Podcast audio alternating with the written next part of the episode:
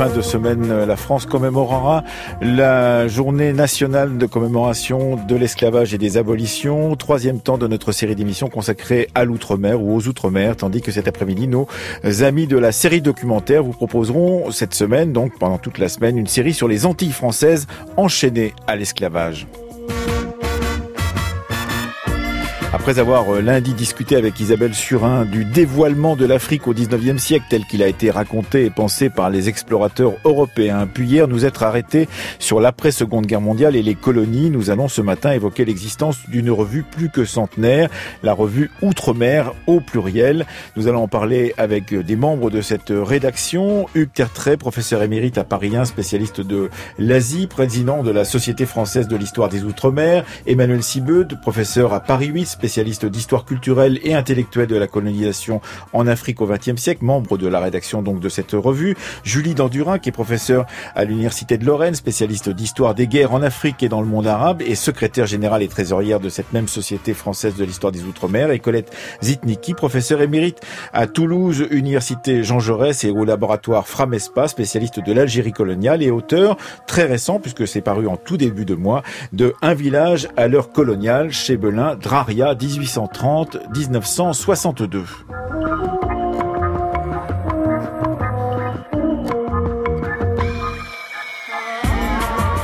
Bonjour Emmanuel Sibeud. Bonjour. Merci d'être avec nous. Bonjour à vous Julie Dandurin. Bonjour, merci de votre invitation. Bonjour Colette Zitniki. Bonjour. Vous êtes en duplex depuis les studios de Radio France à Toulouse qui vous accueillent et nous les en remercions. Et bonjour à vous, Cartray. Bonjour.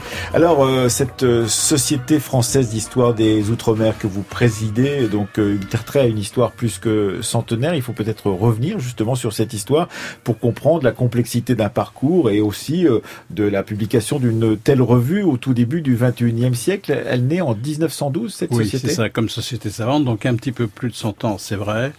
Et l'ancienneté, euh, c'est une. Alors, on en est fier ou non, mais en tout cas, c'est de la réalité sur laquelle euh, nous travaillons. Nous, la, la continuité est, est, là. Continuité technique aussi, parce que j'en profite pour rappeler que l'imprimeur qui édite la revue est le même hein, depuis l'origine. Ah oui, d'accord. Donc Paillard à Ville, euh, que c'est Alfred Martineau qui avait fondé la, la société d'histoire des colonies à l'époque, euh, qui avait pris contact avec lui, et c'est toujours lui qui est, qui est notre euh, imprimeur et qui fait la diffusion de, de la revue. Donc, euh, société très ancienne, mais dont le parcours n'a pas forcément été linéaire, bien sûr. Ah, on peut l'imaginer, parce qu'entre colonisation et décolonisation, déjà, il y a des ruptures. Donc, avant la Seconde Guerre mondiale, je dirais, il n'y a pas de... Il n'y a pas de soubresaut particulier. La société change de nom à plusieurs reprises. Euh, au début, c'était l'histoire à la rue d'histoire des colonies françaises, mmh. donc effectivement complètement dans son temps, si je puis dire, et, et dans l'empire. C'est devenu la revue d'histoire des colonies tout court, donc en élargissant un petit peu.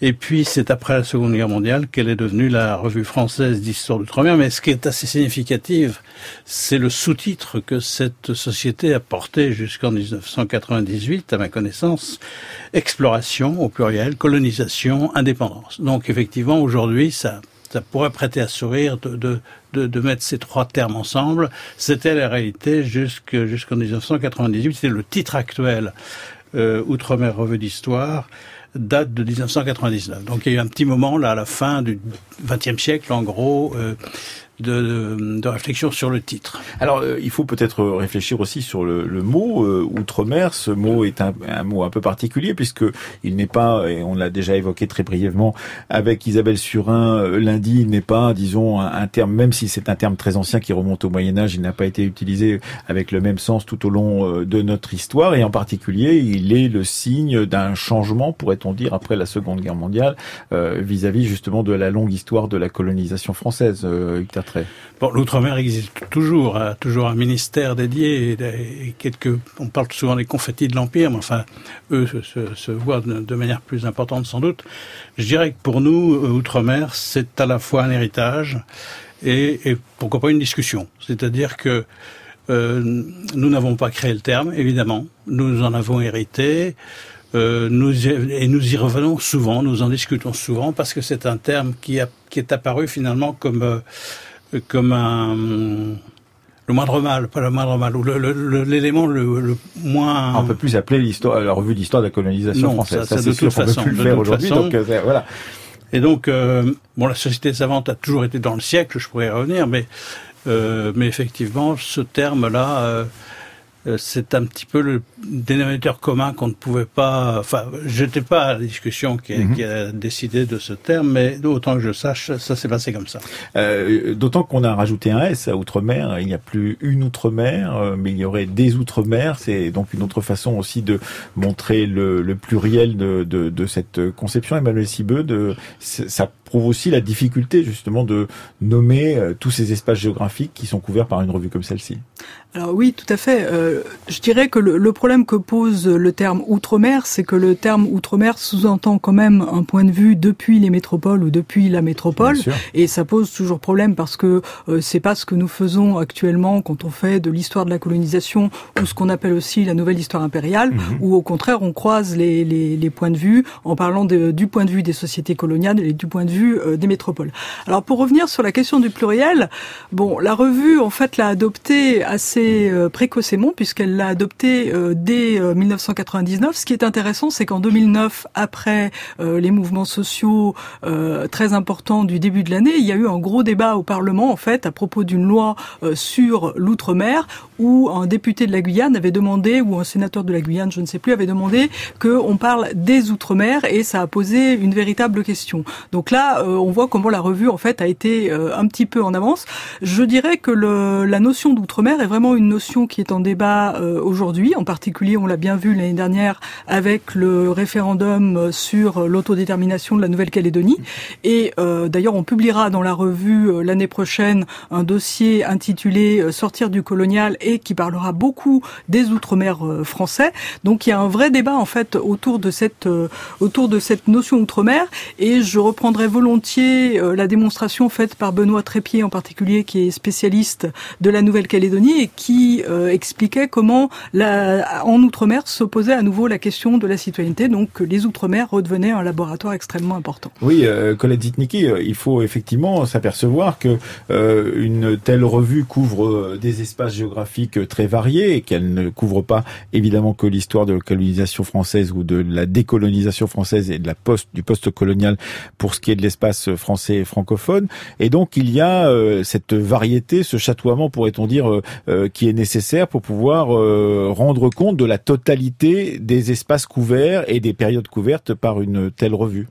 Oui, ce qui est caractéristique, je pense, de la de la revue, c'est que elle couvre d'abord un champ chronologique très très vaste. Par exemple, et ça depuis l'origine, elle s'intéresse à ce qu'on a pu appeler euh, le premier empire colonial et on continue à travailler euh, dans ce sens et en même temps un, champ géographique tout, euh, tout aussi vaste puisque on s'intéresse aussi bien à la zone pacifique que aux Antilles enfin ou le Maghreb par exemple et enfin, dernière chose, c'est pas seulement l'outre-mer ou les outre-mer français qui sont pris en compte, mais ce sont aussi les outre-mer euh, britanniques, par exemple, ou espagnols ou, portugais.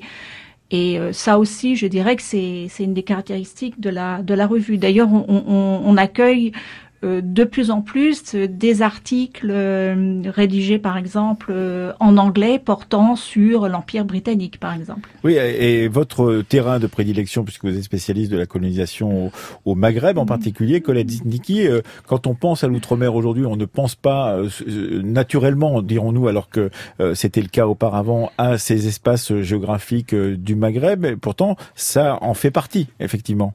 Oui, ça fait partie. Euh, disons que la, la revue euh, traite évidemment euh, du, du, Maghreb.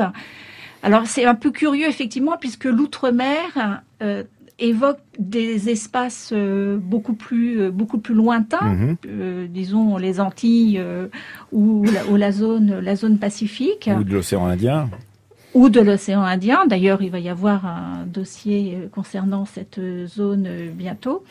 Mais quand on regarde, par exemple, euh, les, dossiers thématiques qui ont pu être publiés depuis une vingtaine d'années, c'est vrai que le Maghreb euh, occupe une place euh, importante.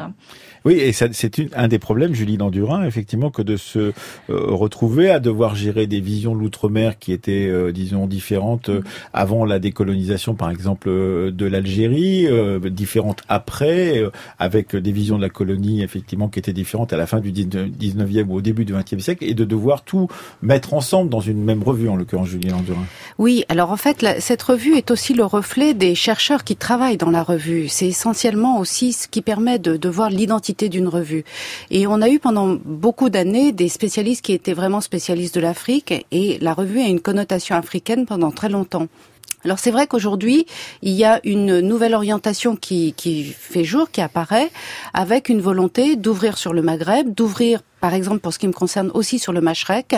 Et euh, on pourrait aussi tout aussi bien penser ouvrir sur l'Empire russe, parce qu'il y a eu aussi une colonisation dans le monde russe. Donc tout ça, c'est lié aussi aux chercheurs qui font partie de la revue, qui la font vivre, et au mode de fonctionnement de cette revue. Et aux évolutions effectivement de la recherche dans le champ français en particulier, puisque vous êtes euh, donc euh, vous, vous travaillez beaucoup avec des chercheurs qui sont dans le champ français. évidemment, ces, ces évolutions sont très considérables depuis une vingtaine d'années, on peut le dire. Oui, mais avec cette difficulté aussi que l'université est souvent divisée par aires géographiques, mhm. alors que nous, on essaye justement de dépasser ces aires géographiques.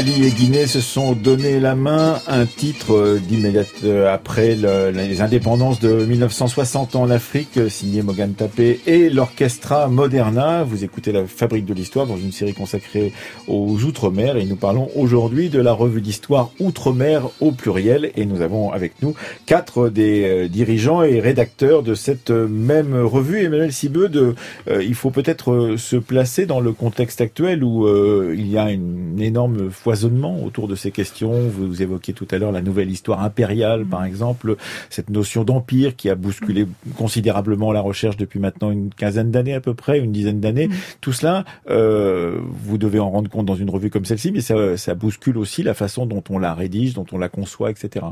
Oui, alors euh, en fait, euh, on peut revenir là à la question euh, de la division en aires culturelles ou de tous les nouveaux termes aussi qui sont apparus actuellement, puisqu'on parle de post-colonial, de décolonial, de colonial.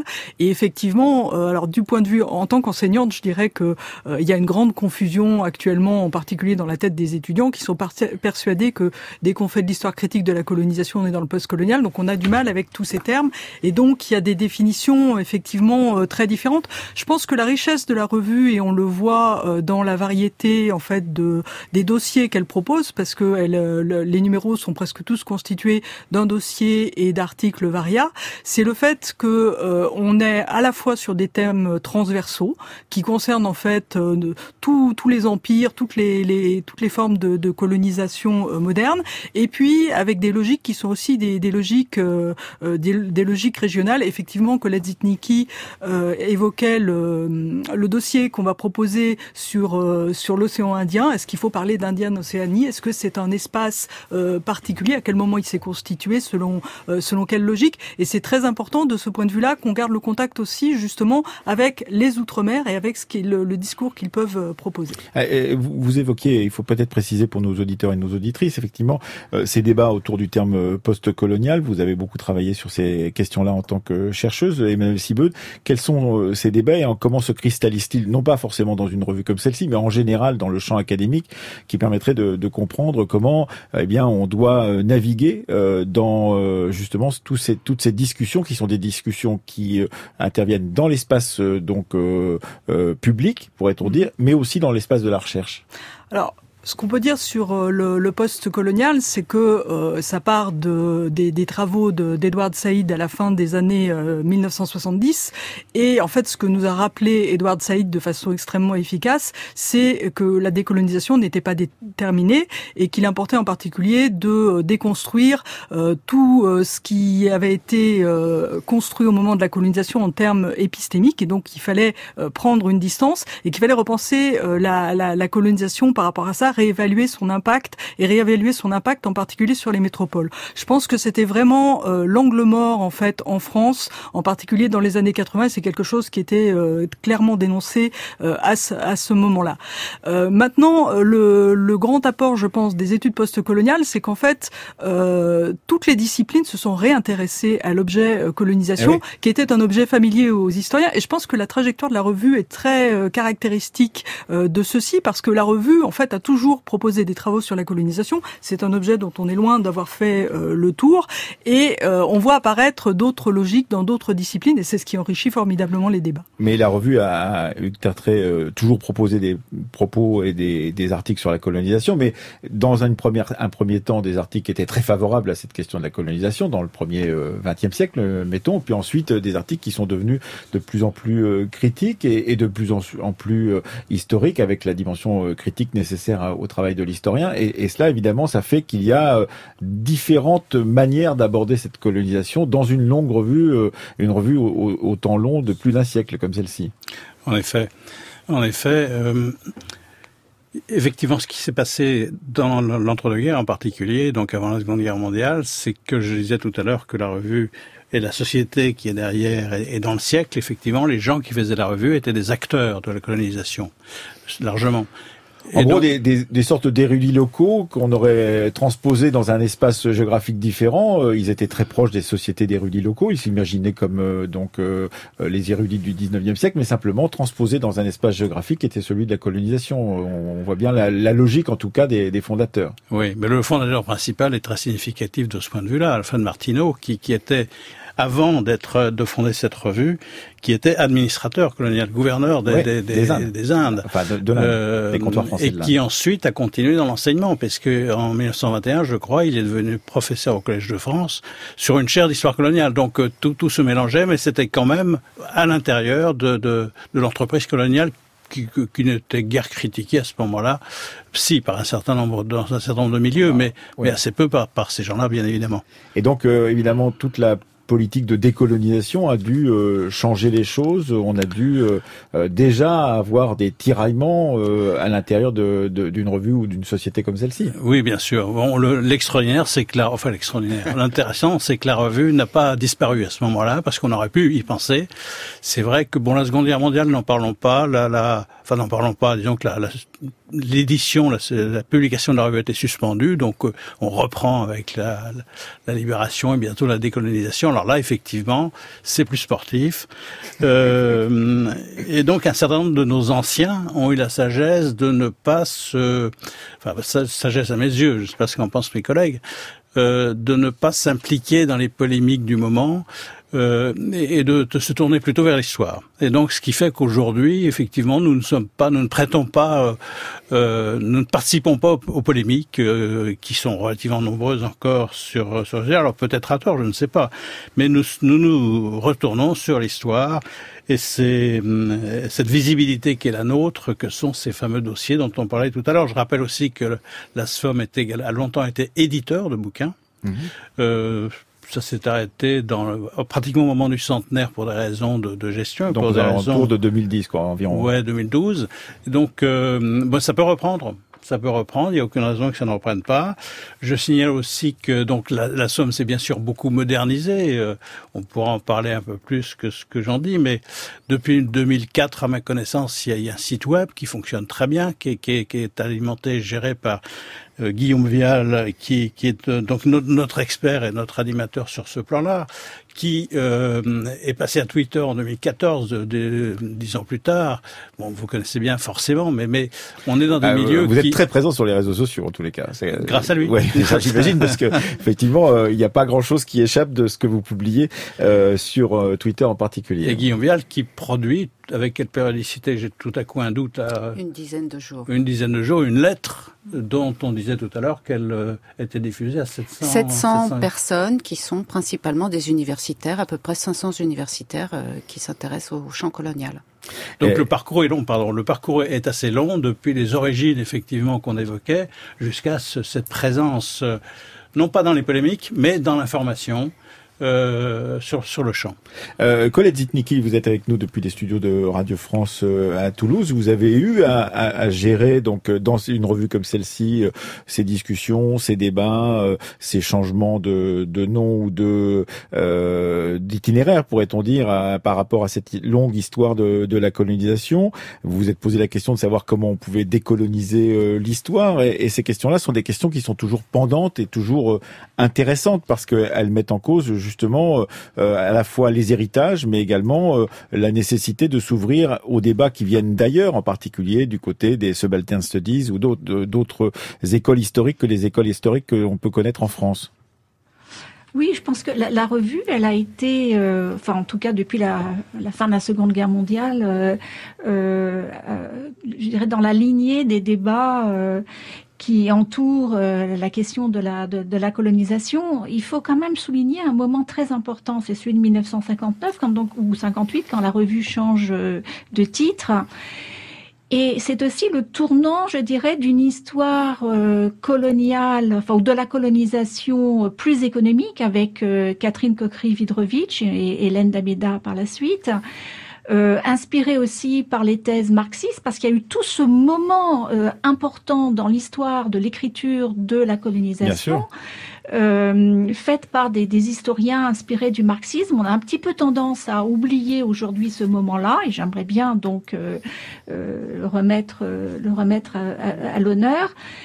Et quand on regarde les dossiers plus récents, on s'aperçoit que, euh, je dirais, tous les débats qui ont traversé donc euh, cette, euh, cette, ce champ de l'histoire de la colonisation, on les retrouve dans, dans, dans la revue, que ce soit la question de l'impact culturel ou intellectuel de la, de la colonisation, donc l'aspect économique, bien entendu. on continue à travailler dans, dans ce domaine-là. Euh, la question aussi de, l'esclavage, la question de la mémoire, et même euh, nous avons fait un numéro spécial euh, sur la question de la de la BD, enfin comment la, BD contemporaine, j'ai sous les yeux voilà, a pris en compte cette question de l'écriture de la de la colonisation. Notre revue n'est pas polémique, si vous voulez. Mais comment, comment est-ce euh, possible de ne pas être polémique dans un contexte qui l'est considérablement, Emmanuel Sibeud, puisque vous êtes euh, avec nous, vous savez ce qu'il en est effectivement de, de, ces polémiques autour de la colonisation, de l'histoire de la colonisation, qui sont quasi euh, hebdomadaires, sinon quotidiennes parfois.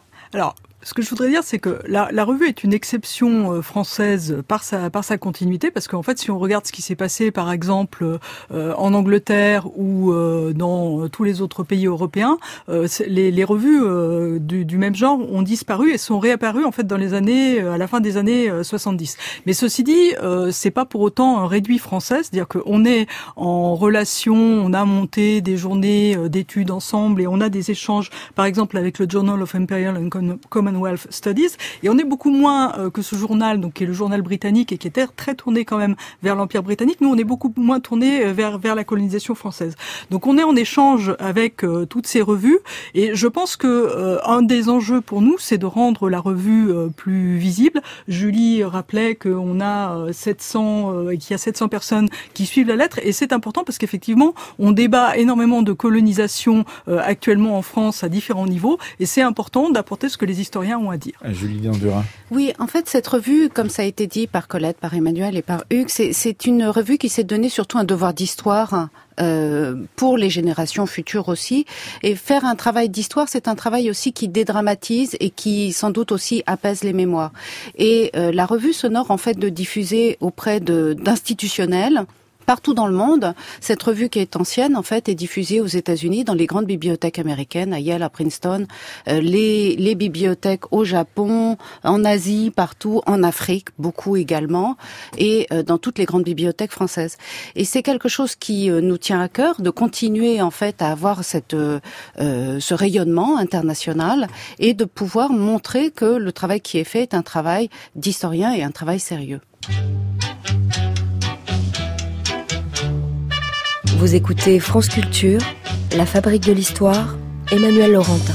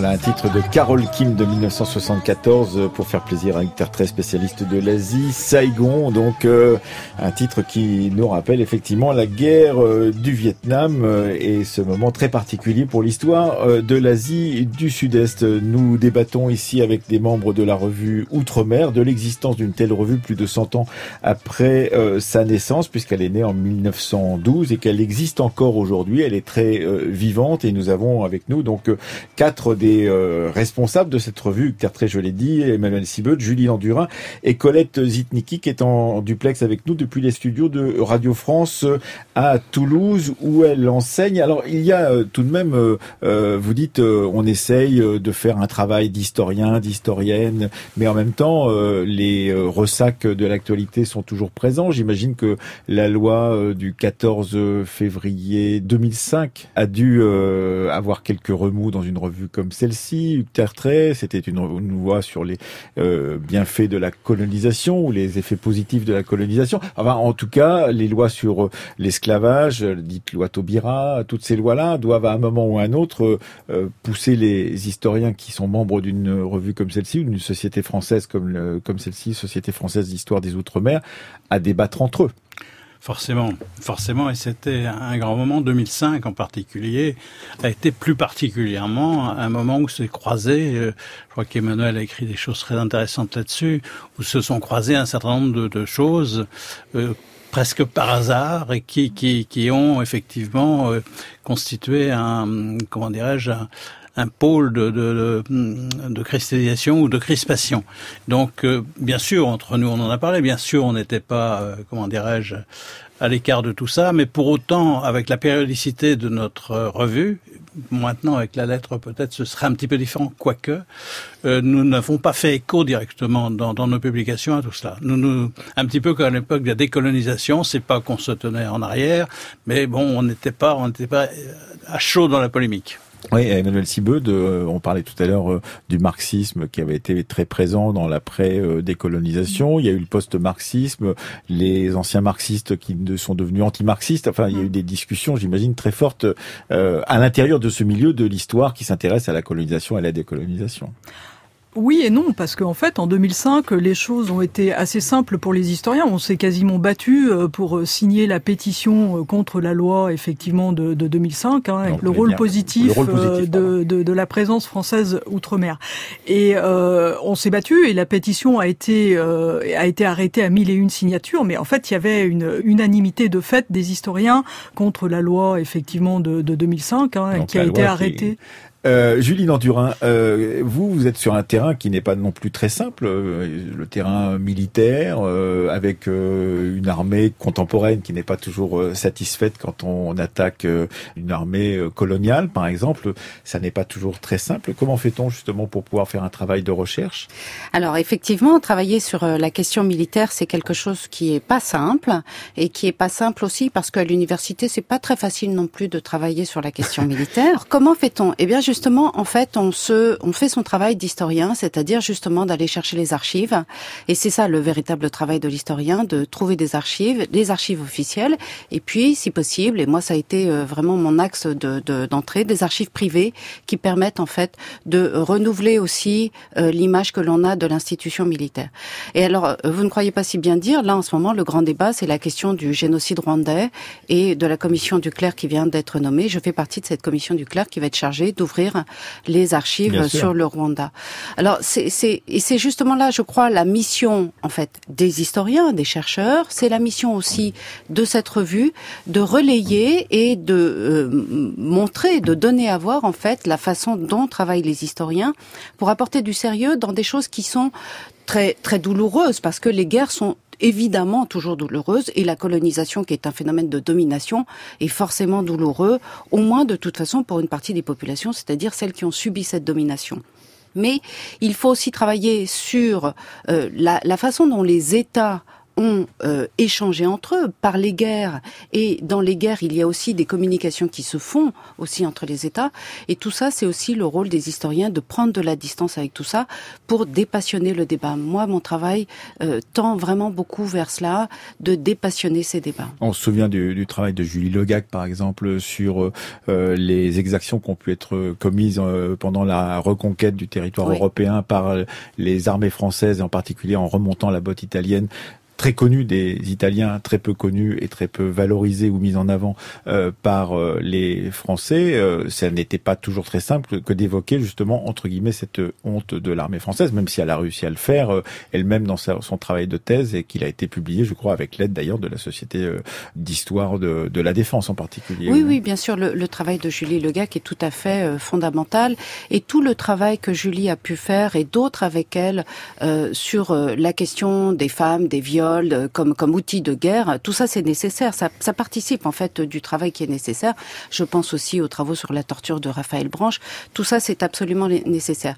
Mais voir les armées comme un outil de domination et de mort, c'est aussi une vision de l'armée qui n'est pas la vision globale de l'armée. L'armée c'est aussi l'évacuation de ressortissants quand il y a euh, des problèmes dans le cadre des OPEX.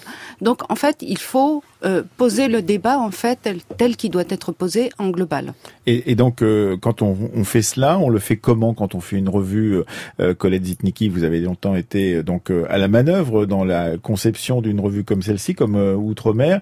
Comment fait-on justement pour pouvoir accueillir des recherches nouvelles, permettre que les plus anciennes soient encore disponibles, faire en sorte qu'il y ait des débats même feutrés à l'intérieur d'une revue comme celle-ci? Alors il y a une chose qui est très importante euh, que l'on n'a pas soulignée encore, euh, c'est d'abord l'ouverture de la revue aux jeunes chercheurs. C'est-à-dire que dans chacun des dossiers ou dans les varias, on se fait un point d'honneur de publier euh, de jeunes chercheurs, ça veut dire des gens qui viennent soit de soutenir leur thèse et dont la thèse a été saluée, reconnue, etc., ou des jeunes gens qui sont encore en train de, de, de faire leur thèse. Donc c'est aussi un moyen de renouveler, je dirais, le, questionnement, de participer à la, discussion globale. Et euh, dans un dossier ou dans les varias, on, mêle, si je puis dire, à la fois ces jeunes chercheurs qui impulsent du, du neuf et des chercheurs plus confirmés qui aussi participent à la, je dirais, au renouvellement des questions. Donc ça, c'est important. Et enfin, l'autre chose qui me paraît important de souligner, c'est que notre revue s'écrit avec des auteurs et euh, au masculin et au féminin des outre-mer, si je puis dire. Ça veut dire que nous avons toujours eu des auteurs, enfin depuis au moins la depuis la, fin des années 50, euh, qui sont euh, africains, euh, qui viennent du Maghreb ou, comme Robert Aldrich qui vient euh, du Pacifique, etc. Donc ça aussi c'est un élément important, c'est que la revue euh, s'écrit à plusieurs voix. Et je ne sais pas si on n'est pas là dans quelque chose de tout à fait spécifique. Parce que vous pouvez prendre n'importe quel numéro, vous verrez des auteurs africains ou d'autres d'autres régions. Et ça, ça permet aussi de nous ouvrir à de nouvelles questions, à de nouvelles manières d'écrire. Oui, euh, Emmanuel Sibeud, euh, on sait par exemple qu'il y a des euh, transferts de, de, de, de savoir-faire entre différentes disciplines et par exemple qu'une des grandes nouveautés, pourrait-on dire, dans les questions de domination, on a beaucoup parlé de domination depuis le début de cette émission, c'est la notion d'agency, donc ou d'empowerment, enfin les notions qui viennent pas mal des États-Unis, des universités américaines, autour de la question de la capacité des acteurs à subir, mais aussi à trouver une liberté euh, dans un cadre extrêmement contraint qui est un cadre de domination. Cela, justement, ça change aussi les choses quand on évoque euh, ces questions de colonisation, c'est-à-dire essayer de trouver euh, des espaces dans lesquels des individus dominés ont tenté, alors ça peut être le marronnage dans, dans le cadre de l'esclavage, ont tenté de d'exercer leur propre liberté, leur propre capacité d'action. Oui, euh, alors c'est ce qu'on appelle en français, euh, avec un mot qui est pas bien joli, la, gentilité, c'est-à-dire la capacité d'initiative et d'action euh, des acteurs. Mais je crois qu'en réalité, je rejoins là tout ce que dit mes collègues sur le fait qu'on fait notre notre métier d'historien. C'est la base du métier d'historien, c'est-à-dire que quand on est historien, on s'intéresse aux acteurs et on va voir ce qu'ils font, ce qu'ils ont choisi de faire à tel moment et quelles possibilités ils avaient, entre quelles possibilités ils ont choisi. Et ça, je pense que c'est vraiment un fil conducteur de la revue en fait, à travers Peut-être pas euh, avant la Seconde Guerre mondiale, mais je pense qu'après la Seconde Guerre mondiale, on peut dire que c'est une, une revue qui s'intéresse profondément à l'histoire sociale des acteurs de, de, de, la colonisation. Je voudrais ajouter quelque chose par rapport à ce que vient de dire euh, Colette Zitniki. C'est vrai qu'on fait le lien avec euh, des, des, jeunes historiens, qu'on fait le lien aussi avec les historiens francophones. On est très aidé par nos collègues anglophones. En fait, je pense à des gens comme Eric Jennings, par exemple, qui publie énormément dans la revue, pour laquelle elle est très importante. Et, Vichy en particulier, l'heure de les colonies à l'heure de Vichy. Voilà, ou euh, son grand livre aussi sur euh, la France libre fut, fut, africaine. Mais je voudrais signaler autre chose, c'est que euh, quelqu'un, par exemple, qui est très important dans l'histoire de la Guadeloupe, qui est Jean-Pierre, l'historien Jean-Pierre Sainton, qui a beaucoup travaillé sur la citoyenneté au XXe siècle et qui a travaillé aussi sur ce qui s'est passé en 1967, c'est quelqu'un qui a régulièrement publié dans la revue Outre-mer et qui est en dialogue régulier avec la revue Outre-mer. Et je trouve qu'au contraire, dans l'ensemble de l'histoire française où on parle des questions de citoyenneté, on ne va pas souvent euh, voir. Alors on le fait beaucoup plus maintenant de passer systématiquement par les autres mers, mais c'est euh, c'est quelqu'un encore qui n'est pas suffisamment écouté, qui n'est pas suffisamment lu en France. Et ce lien-là, la revue Outre-mer l'a toujours fait et continue à le faire. Et cette question d'agentivité ou d'agency, euh, vous le mettez en œuvre dans votre dernier livre, Colette Zitniki, qui s'appelle Un village à l'heure coloniale, puisque chez Belin vous le publiez, vous l'avez publié très récemment, et vous essayez de comprendre comment sous la domination coloniale dans un exemple d'un petit village qui est à, à quelques distances euh, très très proches d'Alger, eh bien entre 1830 et 1962, dans la domination coloniale, on a trouvé euh, des moyens pour pouvoir euh, avoir sa propre capacité d'action pour les gens qui étaient dominés, en particulier les indigènes algériens. Oui, mon idée c'était de comprendre comment dans ce régime de domination qu'est la colonisation, eh bien, on a pu vivre Cependant, si je puis dire, euh, localement, euh, parce que la colonisation, c'est pas euh, le garde chourme et, je dirais, les amendes du, du code de l'indigénat de tous les jours. Donc, comment se manifeste cette coexistence entre des populations qui vivent l'une à côté de l'autre, vivent l'une avec l'autre, si je puis dire, donc d'un côté ceux qu'on appelait les Européens et de l'autre les indigènes, et comment les indigènes, ceux qu'on appelait les indigènes, ont pu se saisir d'un certain nombre euh, d'institutions euh, créées par la colonisation pour euh, par exemple, protester contre telle ou telle mesure, ou euh, contester euh, telle, telle ou telle chose. Donc c'est cette quotidienneté, cette banalité, si je puis dire, de la colonisation que j'ai essayé de, de, mettre, de mettre en évidence à partir d'un exemple très local mais qui me semblait d'une certaine manière euh, donner des, des, clés de ce que ça, de mhm. ce qu'a pu être la situation coloniale dont parle Ballandier, au plus proche du terrain, au plus proche des acteurs. Que font les acteurs de la société coloniale, de la situation coloniale?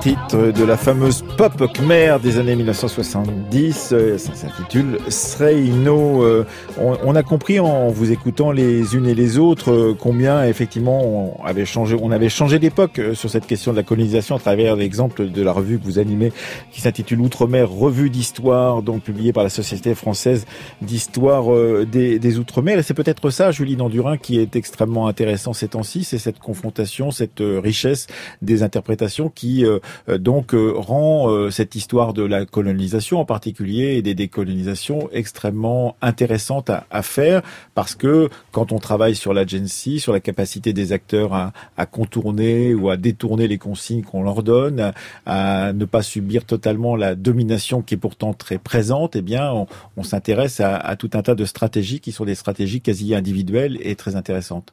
Et même des stratégies plus globales parce que dans, dans la suite des réflexions sur l'agency, aujourd'hui on travaille aussi sur la question des transferts, c'est-à-dire euh, comment une domination et notamment la domination à travers l'armée en fait a pu se transférer à euh, l'ensemble des États. Moi, c'est un sujet qui m'intéresse beaucoup. La construction des armées en Afrique, par exemple, ou dans le monde arabe, qui sont les, les toutes ces armées sont les héritières des armées occidentales. Alors il y a les, les, les armées qui euh, influencent d'autres armées, mais il y a aussi des modes d'action contre l'armée, par exemple les modes d'action nés en Afrique du Sud du côté de la Satyagraha et de Gandhi qui sont transférés ensuite dans le territoire euh, indien par Gandhi soi-même et qui va devenir donc un mouvement euh, non violent euh, contestant la colonisation. Par exemple, ça, ça ce sont aussi des transferts impériaux à l'intérieur d'un même empire. On transfère des savoir-faire. Exactement. Et la GGN qui peut partir de, du Vietnam pour pouvoir arriver en Algérie. Exactement. Et tout ça participe en fait d'une histoire globale ou ce qu'on appelle la global history.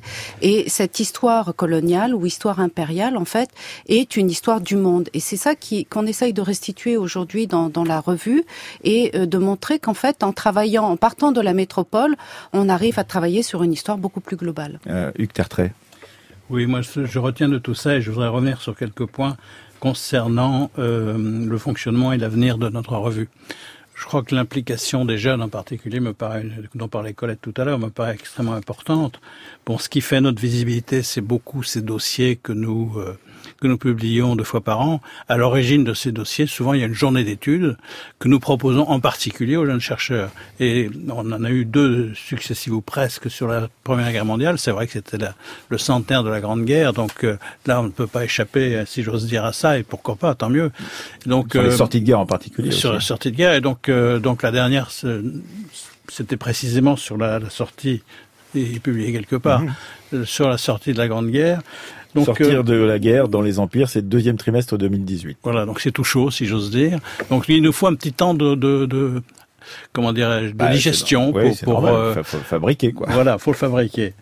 Donc euh, ce que je voudrais dire globalement, c'est que on évoquait les polémiques tout à l'heure et, la, la, réaction, notre non-réaction à ces polémiques. Je dirais que quand il y a une polémique sur un point, nous on a sur 20 ans 300 ou 400 articles publiés. Et donc c'est plutôt ça qu'il faudrait regarder, euh, parce que effectivement on n'a pas la capacité, on ne souhaite pas non plus réagir à chaud à un certain nombre de choses. Donc on, rassemble dans la mesure du possible des, des, jeunes en particulier qui travaillent, des historiens qui travaillent sur des questions, et ça forme un dossier considérable. Je veux dire, bah, la polémique, il faudrait qu'on mette tout ça sur la table, tout simplement. Donc euh, donc ça me paraît tout à fait important tout cela, et je crois que de ce point de vue, je suis moi, j'ai des doutes sur les, comment dirais-je, les transferts et les relations avec euh, les milieux britanniques ou américains. C'est pas que j'ai des doutes, mais on n'a jamais vraiment réussi en fait dans cette euh, dans cette affaire. On a eu des journées communes. On devait publier, on n'a pas publié parce qu'il y a des problèmes de langue. On a raté, on est en train de rater une occasion avec les Américains qui qui fonctionnent un petit peu différemment de nous là-dessus. Mais ce que je voudrais dire d'un mot ici, c'est que euh, notre revue, de ce point de vue, fonctionne quand même euh, comme une espèce de laboratoire euh, d'historiens, d'historiennes. Euh, et si c'est encore un petit peu trop franco-français, bon, on s'efforce quand même d'aller voir ailleurs. Bon, on va compter sur Emmanuel Siveud pour internationaliser tout ça, non? Ah, Je crois que non, il n'y a pas besoin de compter sur moi pour internationaliser parce que le, dialogue est, déjà là avec nos collègues effectivement, par exemple de la French Colonial Historical Society aux États-Unis. Mais mhm. c'est très intéressant pour nous de voir comment ils définissent en fait leur champ qu'ils le définissent par rapport à l'histoire de France, parce que l'histoire française aux États-Unis est quelque chose de bah, très valorisé. C'est un champ en soi, c'est un champ extrêmement Je rappelle euh, généralement qu'il y a plus d'historiens de la France aux États-Unis qu'il y en a même en France. Donc euh, voilà. Voilà, donc euh, c'est très intéressant de dialoguer avec eux. C'est très intéressant aussi de dialoguer avec nos collègues britanniques ou nos collègues néerlandais. depuis le début des années 2000, il existe aussi une revue russe en fait d'études impériales qui s'appelle Ab Imperio et qui est tout à fait intéressante donc on dialogue. Je dirais que euh, ce que fait la revue, au moins depuis euh, depuis 1945, et parce que c'est le moment, je pense, d'apparition d'une histoire complètement critique de la colonisation et assumée comme telle, c'est qu'elle propose une histoire plurivoque de la colonisation et une histoire en fait qui euh, retrace les différents parcours de tous ces acteurs et qui montre comment on en a fait des choses différentes. Ces acteurs en ont fait des choses différentes de cette histoire, et c'est une façon, je crois, pas de répondre directement aux polémiques, mais d'apporter beaucoup d'éléments dans les polémiques contemporaines. De toute façon, en tant qu'historienne et historien, vous êtes sollicité par les médias à un moment ou à un autre pour répondre à ces polémiques, j'imagine.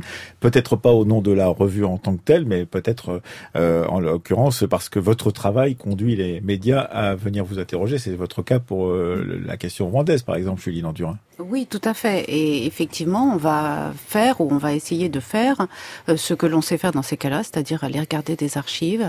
Et simplement, ça va prendre du temps. Donc c'est vrai qu'on est toujours en décalage par rapport à la polémique, en, en, décalage temporel, mais on prend en compte en fait les débats qui sont les débats contemporains et on invite, comme ça a été dit, les étudiants à venir euh, participer à, fait, à tous ces débats qui sont extrêmement intéressants. Merci d'être venus donc euh, tous et toutes parler de Outre-mer, revue d'histoire. Vous êtes tous membres de cette euh, revue Société française d'histoire des Outre-mer. Et merci à vous, Khaled Zitniki. Euh, votre livre tout récent, ça s'appelle Un village à l'heure coloniale, Draria 1830-1962 chez Belin. Et ça parle justement de la façon dont on a vécu au quotidien entre voisins, pourrait-on dire, cette colonisation en Algérie. Demain, nous concluons notre série d'émissions en nous intéressant à un endroit où on conserve les archives d'Outre-mer, à savoir les archives nationales d'Outre-mer à Aix-en-Provence. C'est un documentaire signé Séverine Séverine Cassard, un extrait. Depuis que je suis arrivée, depuis à peu près euh, six ans, on s'est partagé le, travail sur l'Indochine, euh, disons plutôt par période. Ça s'est fait assez naturellement en fait. Euh, ma collègue s'occupe plutôt des fonds du gouvernement général de l'Indochine, c'est-à-dire des débuts de la colonisation jusqu'à la fin de la Deuxième Guerre mondiale, 1945, et moi plutôt sur la période du Haut Commissariat de France pour l'Indochine, après Seconde Guerre mondiale, jusqu'à la fin de l'occupation française en 1954. Et j'ai commencé à classer un fonds du Commissariat de France au Tonkin et au Nord-Anam. Et hum, lors de la découverte des documents, puisqu'il n'y avait pas de, de bordereau de versement pour ce fonds, on a retrouvé un dossier de surveillance d'Ho Chi Minh. Et ça, c'est récent. Alors, Vela, ça veut dire qu'il n'avait pas été classé Il n'avait pas été classé. C'est une, vraiment une découverte. Donc, puisqu'on a euh, en tout donc huit dossiers euh, de surveillance d'Ho Chi Minh. Et là, à l'occasion de, de, démarrage d'un classement de fonds, ben, on a découvert un autre dossier de surveillance. Donc, une photo là, euh, mais également hein, on peut retrouver un, un, bulletin de renseignement. C'est une énième euh, biographie de Ho Chi Minh, mais hein, qui reprend toujours un petit peu les, les mêmes éléments. Mais c'est toujours euh, intéressant de, on voit en 1911, âgé de 19 ans, Nguyen Van Tan, à l'époque, quitte la maison paternelle pour Saïgon, où il embarque comme boy à bord du Latouche Tréville. Fiche 256. 13 février 1946. Ho Chi Minh, président du gouvernement provisoire de la République démocratique du Vietnam, chef du parti Viet Minh. Voyage aux USA, Angleterre, Allemagne, France. Se fixe à Paris, où il exerce de nombreux métiers, mène une vie austère et s'adonne passionnément aux questions politiques. Son livre de chevet est Le Capital de Karl Marx. Apprend le chinois, le français, l'anglais, le russe s'affilie à des organisations extrémistes, fréquente la Ligue des droits de l'homme, devient franc-maçon. Et puis, euh, je pouvais vous montrer également bah, des journaux. Oui, il y a de la presse. Hein, il y a de la presse.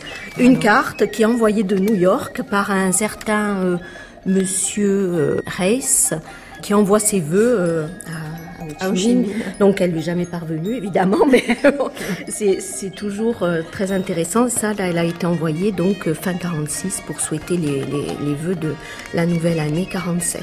Voilà.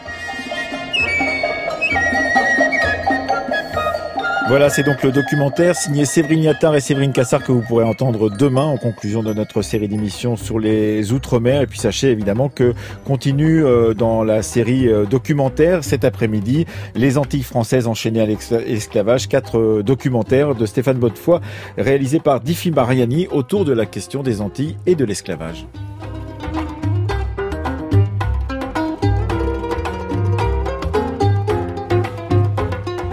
Pour être complet, sachez qu'il y a la Fondation pour la mémoire de l'esclavage qui organise encore aujourd'hui une journée d'études patrimoine déchaîné vers un réseau du paysage culturel de l'esclavage, héritage, transmission et création à l'occasion de sa naissance, cette Fondation pour la mémoire de l'esclavage. Comme d'habitude, cette émission a été préparée par Marion Dupont et Céline Leclerc. Victoria Asper était avec nous à la technique et Séverine Cassa à la réalisation.